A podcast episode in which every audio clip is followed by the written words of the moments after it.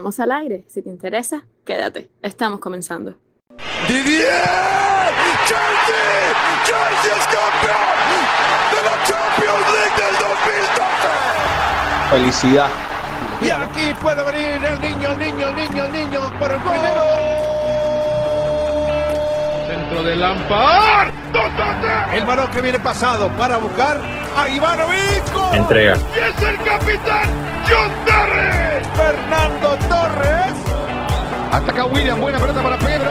Pasó bien Azar. Sigue Azar.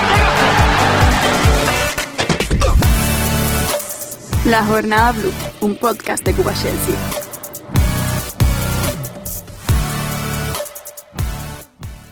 Un saludo amigos, arranca la jornada Blue y hoy traemos el análisis de los partidos contra West Brom y Crystal Palace en la Premier League y también estaremos analizando el partido que se vino entre semana contra Tottenham. Igual tenemos un tema especial relacionado con el historial de lesiones de Christian Pulisic y un interesante plan de entrenamiento que Lampard estuvo llevando a cabo para él. En esta emisión compartiré junto a Oscar. Hola a todos y muy contento de estar por acá. Como siempre, eh, para darles nuestra, nuestro criterio y nuestra opinión sobre estos partidos de Chelsea y con información muy interesante, así que les recomiendo que se queden ahí y escuchen este podcast porque no es por nada, pero va a estar muy bueno. Así mismo, Oscar, y ustedes amigos, no se muevan de donde quiera que nos estén escuchando, que ahí estamos de regreso y empezamos con esta emisión de la Jornada Blue. Saco buena para Ramírez. ¡Ramírez! ¡Chelsea vive! ¡Chelsea vive con el golazo de Ramírez! ¡2 a 1! ¡Gran jugada de Lampard! ¡Gran definición! ¡Los ingleses viven!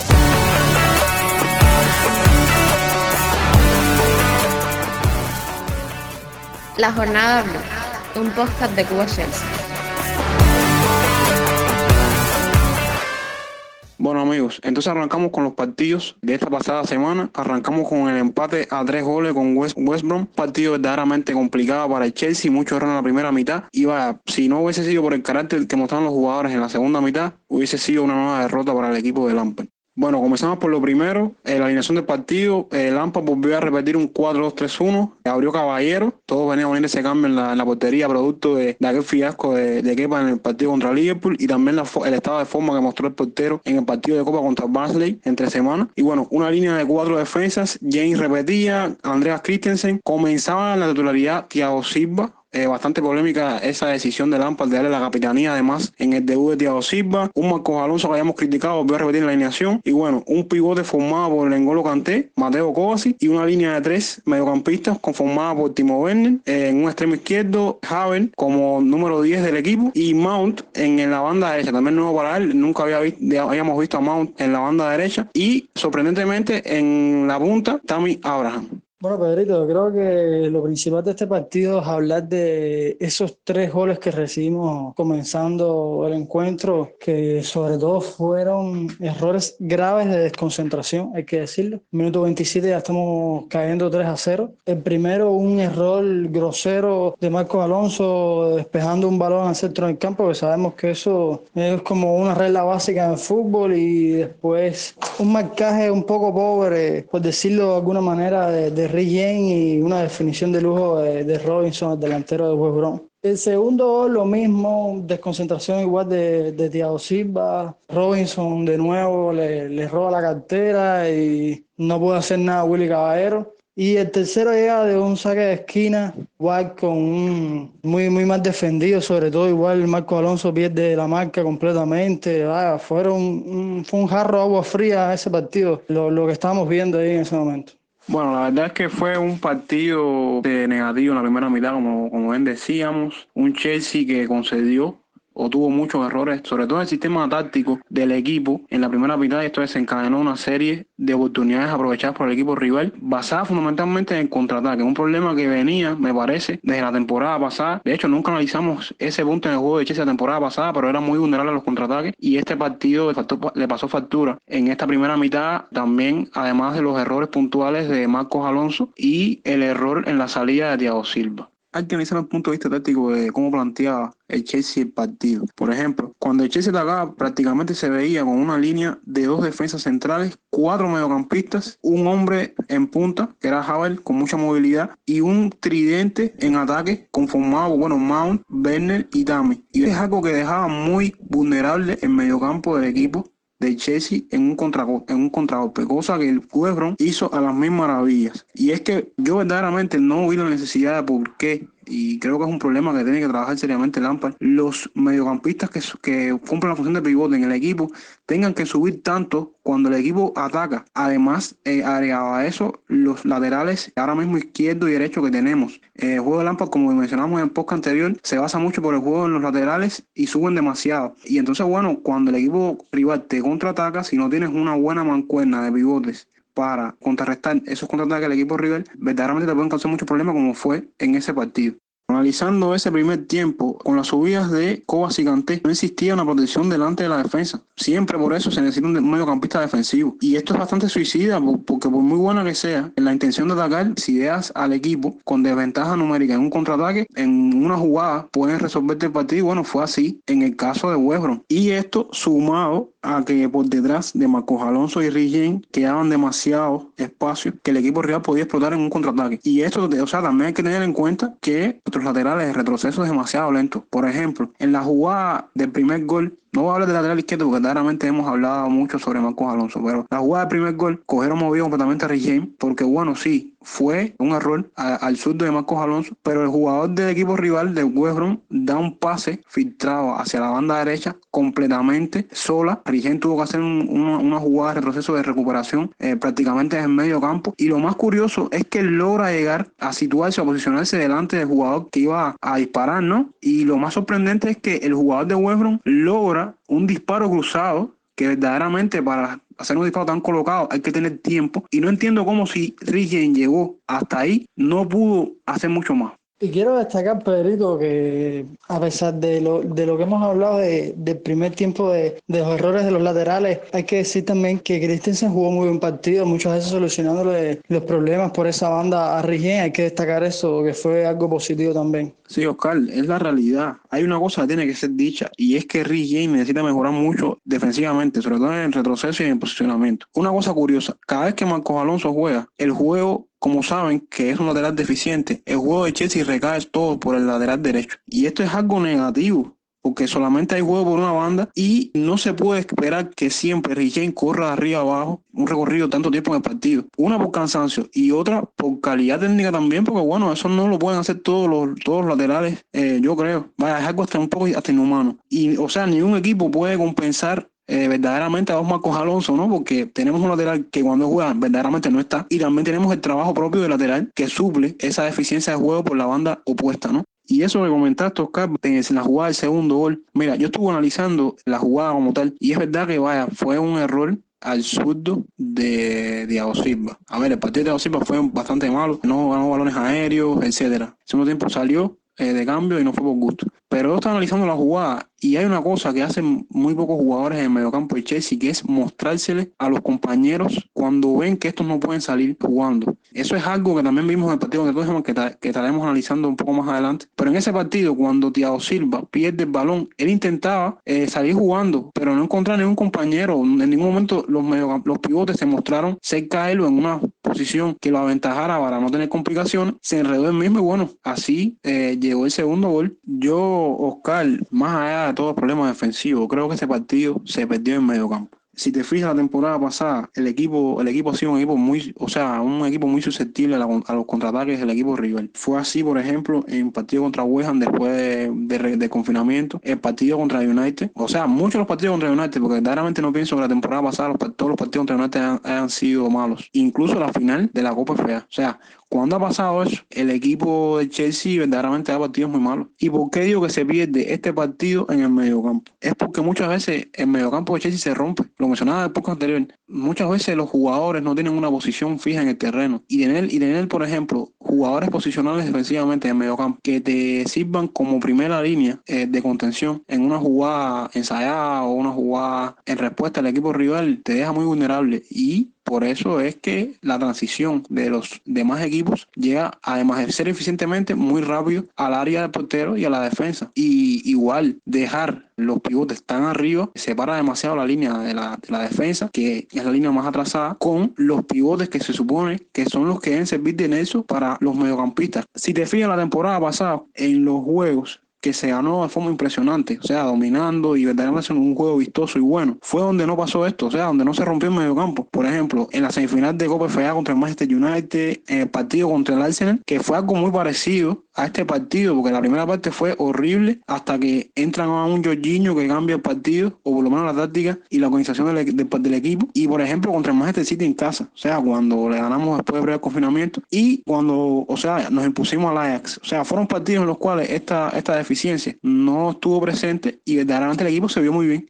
Y te digo más, fíjate si es un problema táctico, que por ejemplo contra Barnsley cuando vencimos en, la, tercera ronda de la Copa de Liga. Sucedió lo mismo. Lo único es que la calidad que tenemos en el mediocampo se impuso, porque todas las jugadas, o más o menos la cantidad de jugadas, llegó por individualidades y errores de rival. Ahora, Oscar, yo te voy a hacer una pregunta. Por ejemplo, en ataque. Sí, porque no todo es no todo es defensivo, en ataque. ¿Por qué razón el Chelsea, lo único que a veces parece que intenta en los partidos es atacar con ambos laterales, los pivotes, que lo único que hacen es no, o sea, no tratar una conexión ahí entre el mediocampo, sino más bien salir a base de regate. Y, o sea, y también intentar los centros al área de sin ninguna dirección, porque verdaderamente muy pocos llegan a veces a los delanteros. Entonces, ¿por qué el Chelsea sigue intentando eso?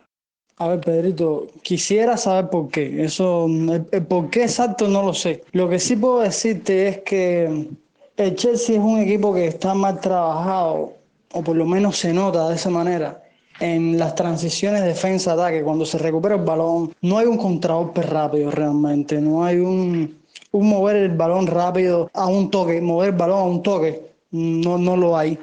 No sé si es que es por falta de entendimiento. En, este aspecto me refiero, por ejemplo, a Timo Werner y Kai que son jugadores nuevos. No hay una creatividad en ese medio campo. Lo, lo dijimos en el podcast anterior de, la conexión mediocampo-delantera. Creo que el jugador que llegó para aportar eso es Sillés y no lo hemos visto. También estamos esperando que, que entre Pulisic, que es un jugador que nos va a aportar en velocidad y en ataque. Quiero pensar que Sillés nos va a aportar eso que nos falta. También Chihuel es otro jugador que nos, nos, pienso que nos aporte bastante en eso, porque es un jugador también que sube y baja bastante rápido, un jugador muy rápido. Creo que principalmente por ahí debe venir la cosa. Fíjate, Oscar, si a veces, muchas veces no se tiene ideas en el equipo, que por ejemplo en ese partido, el primer tiempo terminó con nueve disparos de Chelsea, 78% de posesión. Ahora, tú vas a la estadística de cuántos disparos al arco fueron con la cantidad de disparos certeros y no fue nada, mucha posesión y no se logró marcar un gol en la primera mitad. Sin embargo, tú vas al ejemplo próximo del, del, equipo rival que fue West tuvieron tres disparos, tres goles con un 22%. Entonces, si tú eres un equipo dominante, ¿por qué no trabajar otro tipo de tácticas? ¿Me entiendes? Creo que Lampard debería trabajar en eso.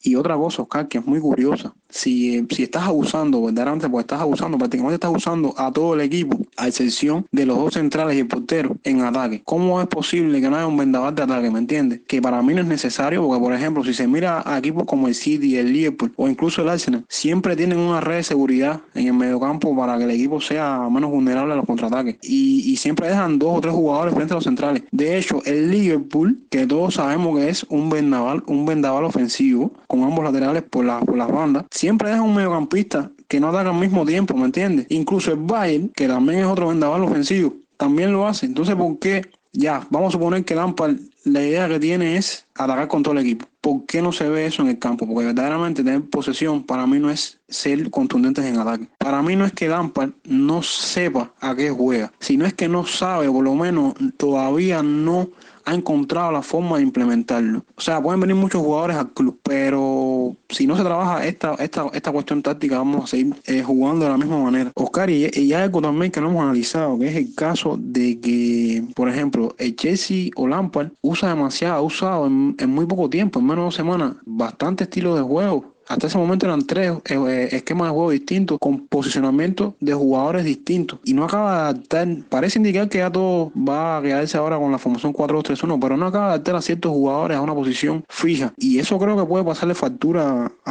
algunos jugadores. Cada partido eh, es una nueva pareja de centrales, cosa que yo pienso que en la posición jugar juntos bastante tiempo es fundamental. Y yo no sé, pero yo creo que es algo que Lampard debe dejar de hacer y, y, ya primero encontrar un plan para la ofensiva del equipo o diferentes planes y dejar fija una pareja de centrales.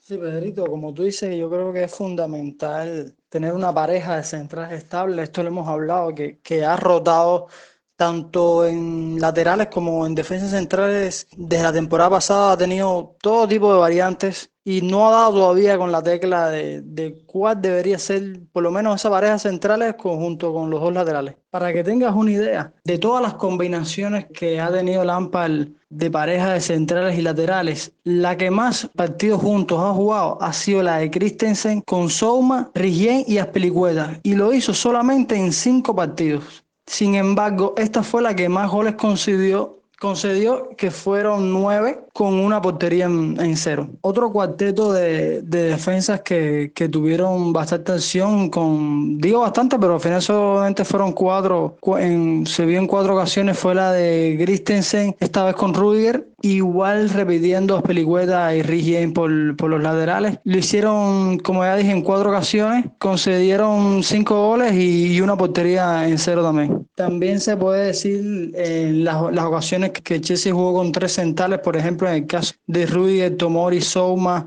que le hicieron en tres ocasiones. Estamos hablando de Premier League. Conseguieron tres goles y, también mantuvieron una, una, portería en cero, pero bueno, en este caso teniendo en cuenta de que fueron tres centrales.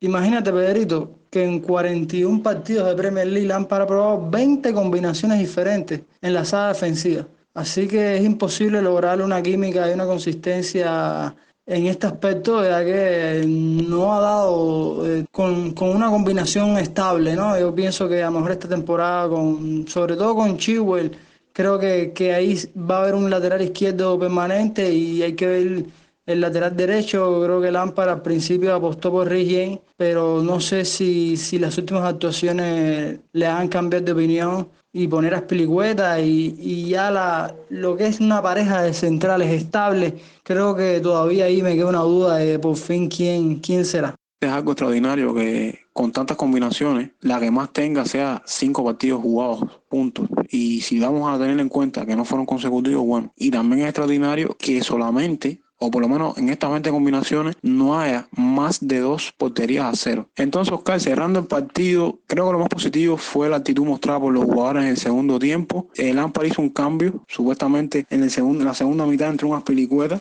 por un Marcos Alonso, que incluso hubo rumores a lo largo de la semana que dicen que nunca se había visto a Lampard tan molesto en el camerino con este jugador Así que para mí ya tiene las horas, no las horas contadas, pero por lo menos la etapa contada con Lampard, Marcos Alonso. No le gustó para nada el juego del lateral en ese partido. Y entonces el Chelsea en solo tiempo salió con un 4-3, ubicando a Kanté como base y a Javier Amount como interiores. Positivo también fue la asistencia de Javier y positivo también fue la incidencia que trajo un Carlos Hudson Odoy que verdaderamente cambió el partido y dio algo de esperanza en la segunda mitad. Bueno, carácter de los jugadores, pero también hay que decir que Lampard eh, fue un poco valiente también esa decisión de quitar un central y poner un delantero, porque sabemos que no todos los entrenadores hacen este tipo de, de, de, movimientos tan arriesgados y son, suelen ser más conservadores y también hay que darle su mérito a Lampard, ya que ha recibido bastante palo esta semana.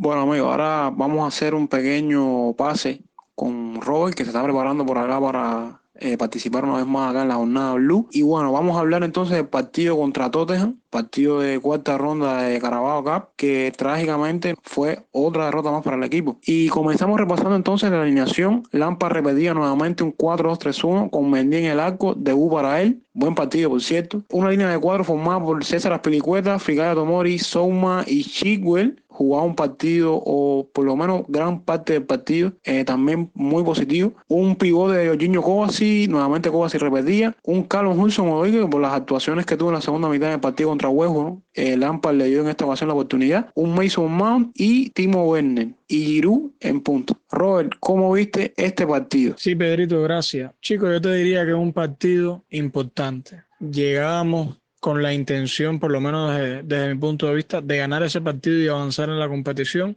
y avanzar en todas las competiciones posibles para alcanzar algún título. Y también con el plus de que Tottenham tenía un partido de jueves y por tanto la plantilla tenía que reajustarse para jugar tres partidos en una semana. Por tanto, el panorama pintaba que para Chelsea iba a ser un partido que podía sacar la victoria. Más allá de eso, te diría que el 11 fue un 11 bastante asequible para un partido de Copa. Se le dieron minutos a Mendy, la nueva incorporación del equipo.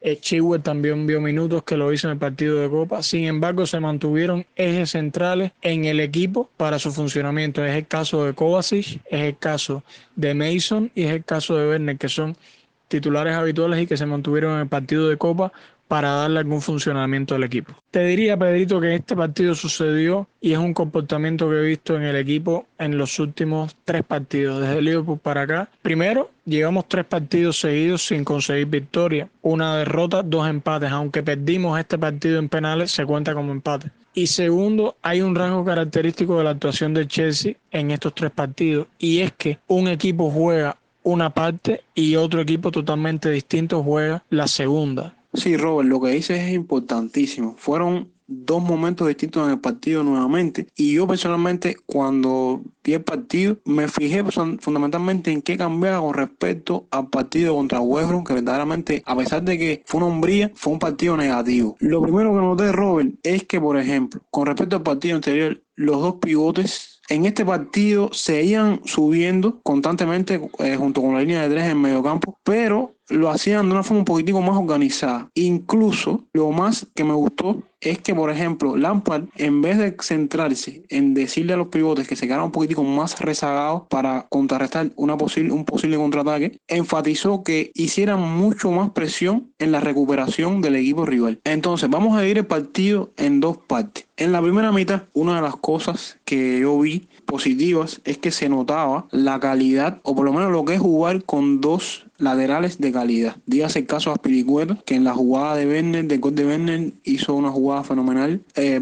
parando y todo, incluso a Reirón, que debutaba con el equipo de Tottenham, y un Chigwell que verdaderamente fue muy positivo y se, y se, notó que es un revulsivo para el juego de Chelsea. Precisamente, Pedrito, para mí la clave del partido y la clave del, de la alineación es Chilwell. Y es que ya tenemos un lateral izquierdo que le permite dar juego al equipo. Y eso a su vez contribuye a que el ataque de Chelsea no sea tan predecible. Teníamos dos bandas que podían sumarse al ataque y teníamos dos bandas que interactuaban, que se congestionaba una, hacía un cambio de frente para la otra. Y eso hacía que la presión se contuviera en los dos lados de la cancha, no como venía pasando anteriormente. Y es lo bueno que le da Chilwell al ataque, que maneja los tiempos, que se lanza al ataque, pero sabe retroceder, que maneja también la capacidad de tirar centros al área, que eso con, con los laterales izquierdos que teníamos anteriormente no sucedía. Esa banda, Pedrito, era manca y ahora sí está teniendo juego. Por tanto, ayuda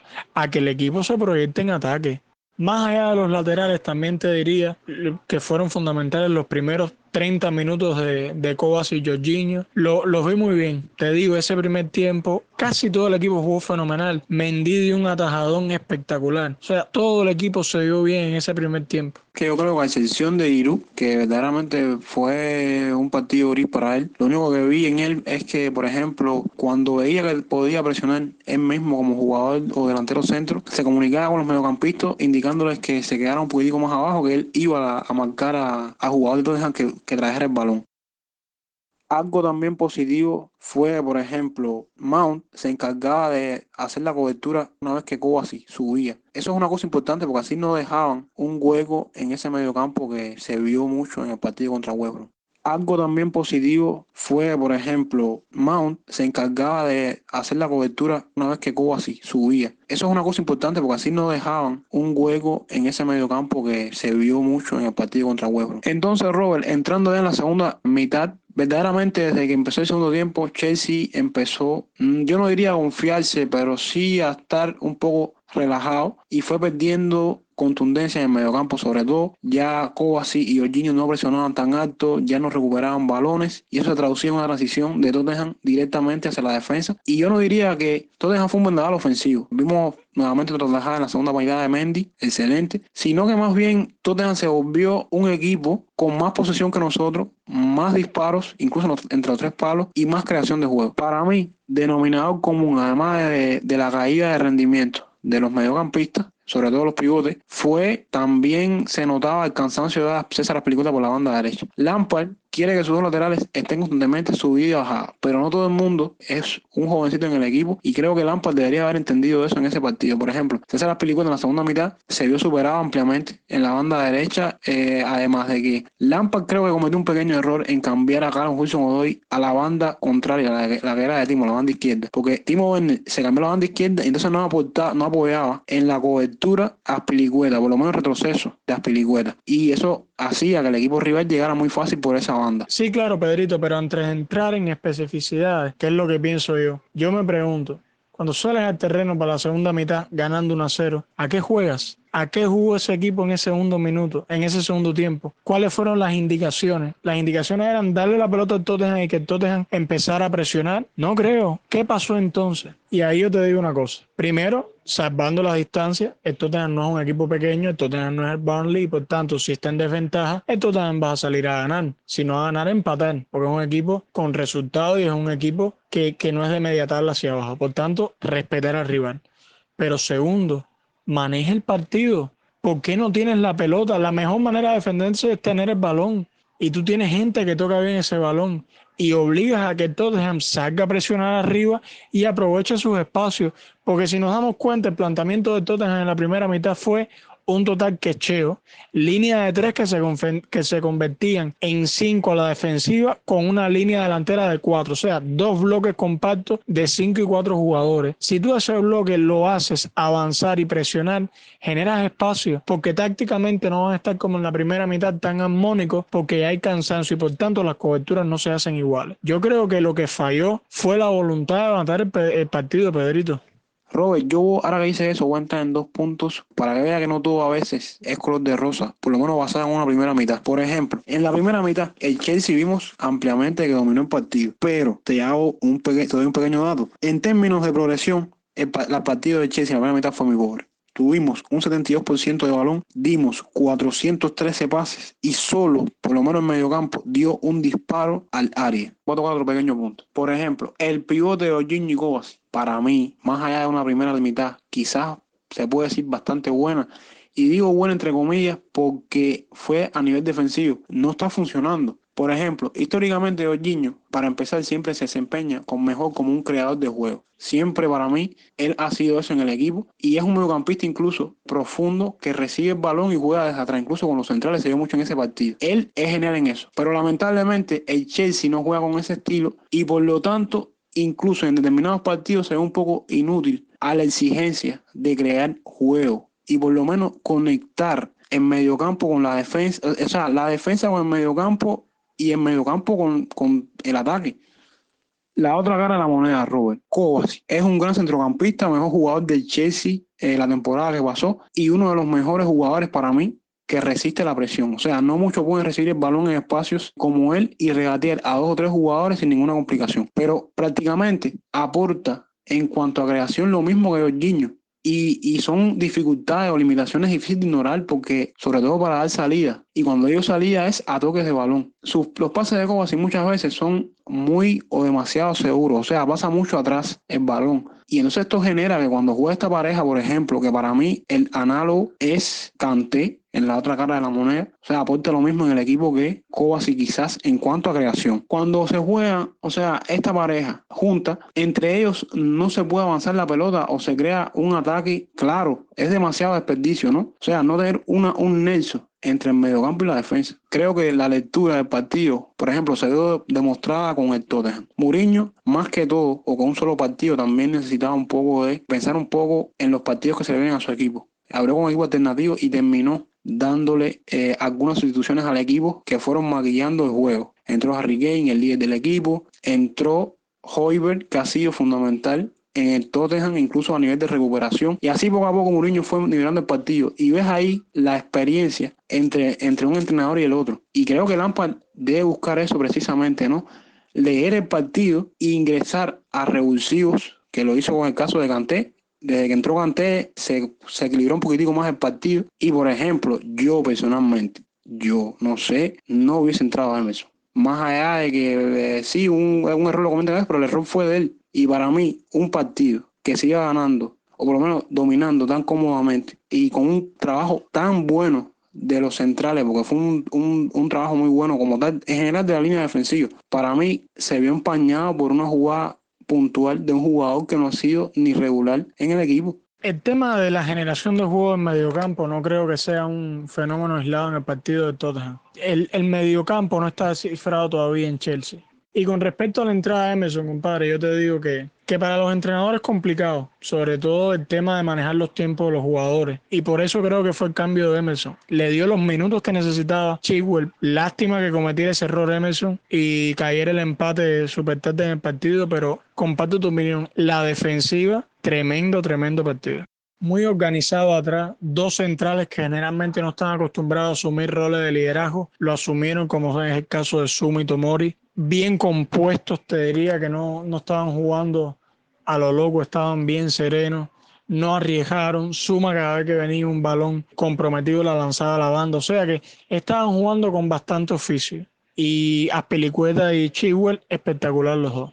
Ya después lo que tú dices, se notó esa brecha entre la falta de un retroceso coherente de los laterales en el segundo tiempo y también la brecha en la cobertura defensiva de los volantes, o sea, de los atacantes, a los respectivos laterales. El gol de, de, la Mela fue exactamente eso. Un hueco abismal sobre la banda derecha que no estaba. Aspilicueta, porque Aspilicueta estaba marcando un pique, pero el delantero que tenía que hacer la cobertura no estaba ahí y por eso fue que había ese hueco.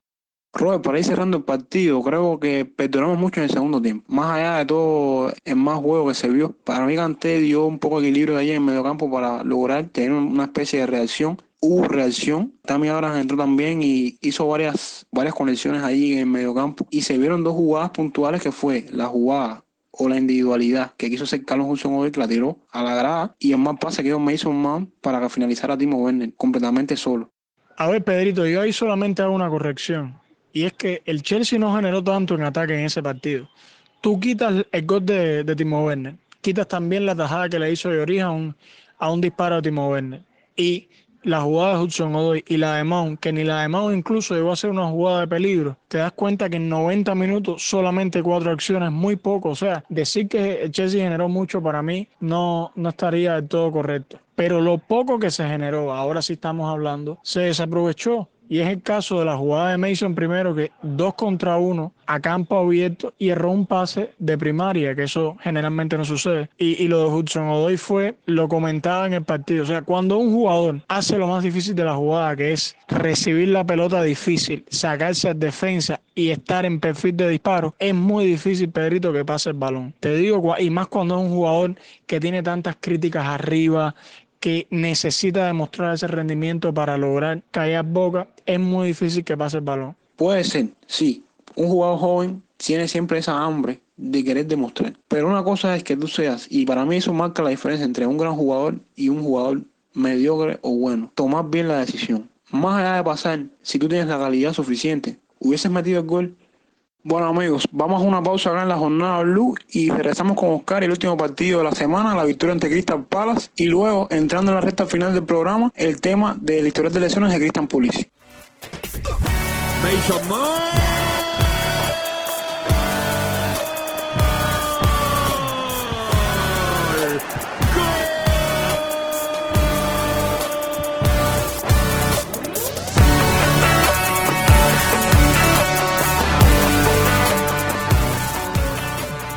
La Jornada Blue, un podcast de Cuba Chelsea.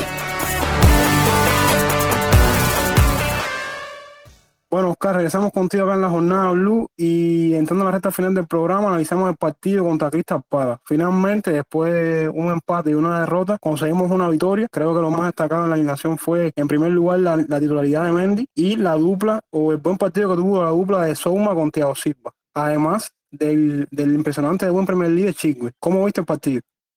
Bueno, Pedrito, yo creo que esta fue eh, la buena noticia de, fin de semana. Fue una, una jornada bastante loca esta en, en, la Premier League. Y yo creo que eh, para entrar en los, en los puntos positivos, creo que lo principal, ya que hablamos de, de la saga defensiva hoy bastante, hemos hablado mucho de eso. Yo creo que me atrevo a decir que esta va a ser la saga eh, defensiva que debe ser la titular por lo menos en partidos importantes, teniendo en cuenta que todos los jugadores estén disponibles. Yo creo que lateral derecho, Pelicueda y Chihuahua por la izquierda, y Soumá y Thiago Silva, me parece, como se vio en este partido de sólido, esa defensa yo creo que, que es la que debe quedarse. También hay que decir que Cristian no fue un rival que, que atacó tanto ni, ni, ni, propuso tanto fútbol.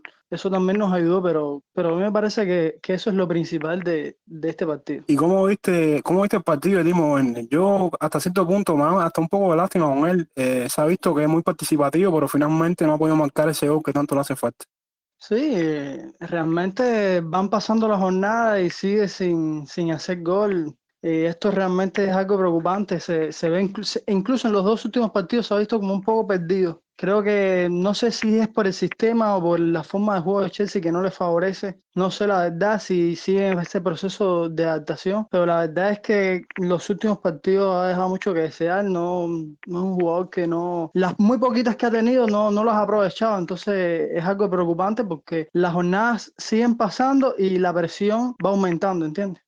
Sí, sí, no, es real, es real. Yo, más de todo, lo más positivo que hay el partido, en primer lugar, un merecido descanso para Mason, eh, previo a esta jornada internacional. Y también el pivote canteo Giño, eh, lo comentábamos anteriormente, que había hecho partidos grises, eh, o por lo menos también cuando jugaba juegos y creo que hasta, hasta este momento, más allá de que el tenga su fallos de vez en cuando, creo que es el pivote más balanceado. Y de hecho, el partido fue un partido individual extraordinario de, de sobre todo en cuanto a distribución.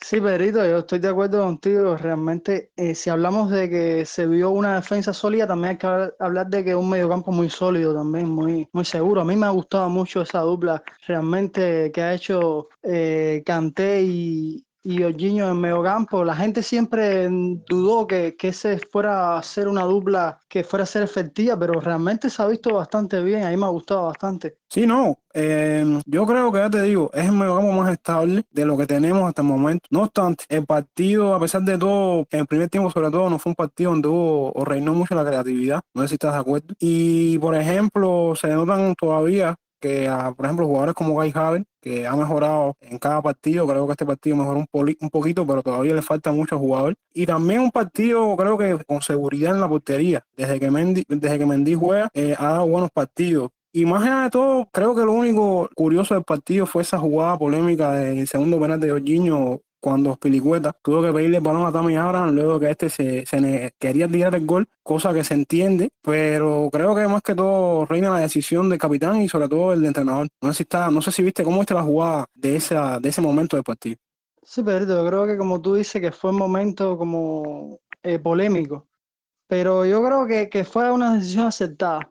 Nosotros mismos hablamos aquí que, que tan Timo Werner o mismo Kai Havertz podían haber lanzado el penal ya que necesitan eh, marcar ya un gol para, para su confianza. Pero al final vamos a estar claros, todos los equipos tienen un cobrador de penales y en este caso es Jorginho y al final es un jugador que tiene muy buen, muy buen acierto, ¿no? Muy buen porcentaje de, de aciertos a la hora de, de cobrar penales. Entonces, al final el problema eh, que es que hay que hacer goles y nos puede ayudar siempre a la hora de, de golaveraje, ¿no? Y entonces hay que asegurar el penal. Y entonces la mejor manera de asegurar el penal es que el cobrador de siempre sea el que lo haga. Así que yo creo que es verdad que se valora mucho eh, que Tami tenga como que el aquello de querer hacerlo, pero no puede ser. Eh, el cobrador es Jorginho, es el que tiene que lanzarlo. Y, ojo, muy bien, eh, me gustó mucho la actitud de Pilicueta que intercedió y lo hizo muy bien. ¿Verdad que se demuestra que es un buen capitán?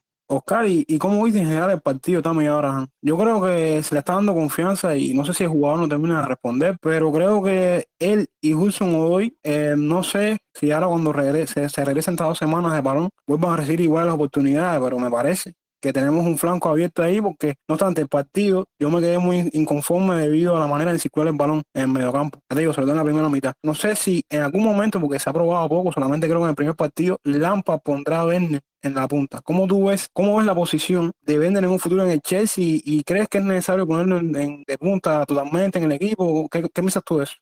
Mira, en el caso de Tami lo hemos hablado infinidad de veces y que puede jugar perfectamente con Timo Werner por, por la manera en que juega Timo Werner, que, que tiende a ser una especie de extremo, aunque no es un extremo. Y, y Dami venía haciéndolo bien. Yo creo que teniendo en cuenta los jugadores que hay lesionados, me parece que, que la decisión de poner a Dami y a Werner en este partido es aceptada. Hay que ver cuando estén todos los jugadores disponibles qué va a hacer Lampard, porque realmente eh, hay que ver cuando esté Pulisic, cuando esté eh, Pulisic que juega por esa banda, y hay que ver cuando esté Hakim Ziyech. Ese fue un punto positivo también, ¿eh?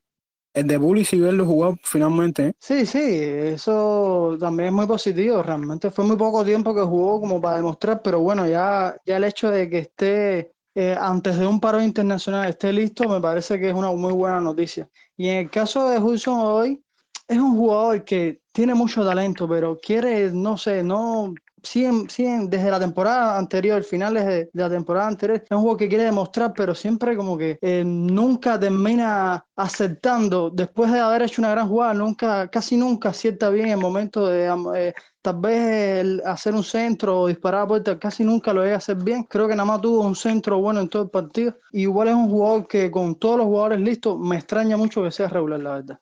No, esta semana han circulado muchos rumores acerca de, de, de Hudson hoy con el Bayern. Finalmente parece indicar que el jugador se queda. Creo que también es un poco descabellado, ¿no? Sobre todo están pegados esos rumores al cierre del mercado y más que no tenemos un, un extremo derecho natural disponible en el equipo, así que me parece que es muy difícil que él se vaya. Incluso habían rumores que, que hasta el Bayern está dispuesto a dar hasta 70 millones de, de, euros en una futura compra después de un año de sesión y creo que eso el Chelsea, según lo que se cuenta, lo rechazó, pero creo que ese muchacho quiere tener algún tipo de futuro en el equipo, tiene que ponerse las pilas porque, por ejemplo, en el partido contra West verdad que metió un gol, pero son cosas muy puntuales, como tú dices, en los partidos. Y por ejemplo, al, partido siguiente que fue contra Tottenham, tuvo un fallo crucial. Vaya, se ambicionó. Lo comentaba ahorita con Robert. Pero más allá de eso, yo creo que, el jugador tiene que, si quiere, si quiere seguir jugando y contando con Lampard, debe aprovechar cada oportunidad que se le dé, porque verdaderamente no, no, no veo otra, no, no otra alternativa para él.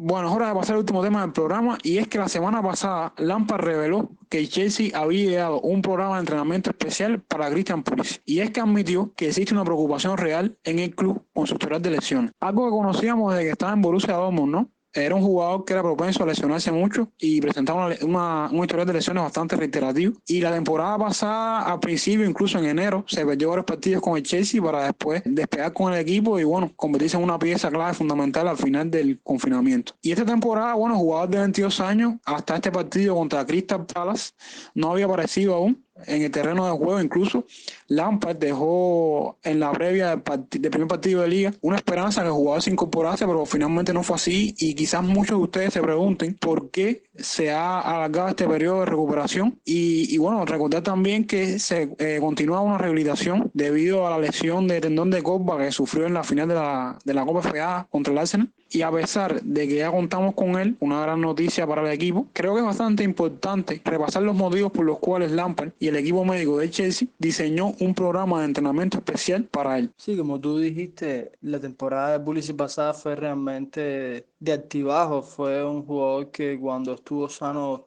rindió muy buen nivel. Ha sido incluso el jugador más joven en, en hacer un hat-trick para Chelsea.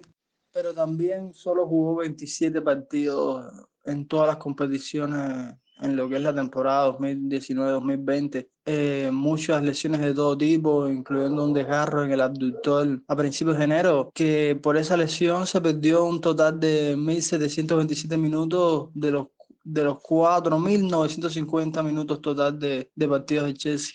Sí, Oscar, la verdad es que, por ejemplo, Pulisic ha tenido nueve lesiones relacionadas con los músculos directamente en los últimos dos años y de hecho no disputó 29 partidos en ese periodo, contando sus últimas temporadas con Borussia Dortmund y esta primera temporada con el Chelsea. Así que yo creo que no es extrañar que los preparadores físicos de Chelsea hayan diseñado un plan de entrenamiento personalizado para que podamos contar, creo, con la mayor cantidad de minutos de este jugador. Por ejemplo, Oscar, esta lesión que mencionábamos en enero, cuando el jugador estaba recién llegado al Chelsea, tuvo un total de duración de 75 días para 11 partidos que no pudo disputar con el Chelsea. Y por este motivo yo creo que Pulisic no fue más habitual en las generaciones de Lampard. Y la incógnita creo que radicaría esta temporada en, además de verlo jugar más minutos, en ver cómo se acopla con todos estos jugadores, esta renovación que hemos hecho en el ataque. Porque si hay algo que no está seguro es que no hay ninguna plaza fija en la alineación. Y, y personalmente me preocupa esto debido a que es un jugador con mucho talento, creo que puede aportarle algo distinto al equipo. Y no me gustaría que se desperdicie como se hizo, creo, en el Borussia Dortmund en determinados momentos. Y también, Pedrito, antes de irnos también rápido, eh, decir que, que Ross Barkley eh, al final se va cedido a, Aston Villa. Eh, hay que ver qué pasa con su futuro después de, esta temporada, pero yo creo que estaba más que claro de que tenía muy poco espacio en el club. tuvo sus minutos en este, en, a principio de temporada, tal vez por las lesiones, pero realmente en una temporada completa iba a ser difícil que tuviera minutos. Así que para él mismo y para el club creo que la mejor opción era cederlo. Así que Ross Barkley en esta temporada va a vestir con la camiseta de Aston Villa. Bueno, Oscar, entonces ya despidiendo el programa, nada, ahora viene un parón grande, un parón de selecciones, pero bueno, la jornada Blue no se despide. La próxima semana estaremos llevando acá un programa especial, sobre todo con el tema relacionado con el sorteo de la Champions League. Así que yo le invito a todos los amigos oyentes que no se pierdan ese programa, que incluso tendremos hasta invitados. Bueno, amigos, ha sido todo en esta tercera emisión de la segunda temporada de la jornada Blue. Y ya les digo, no se pierdan el próximo programa, la próxima emisión que va a estar cargada de información. Como siempre digo, un abrazo, chao.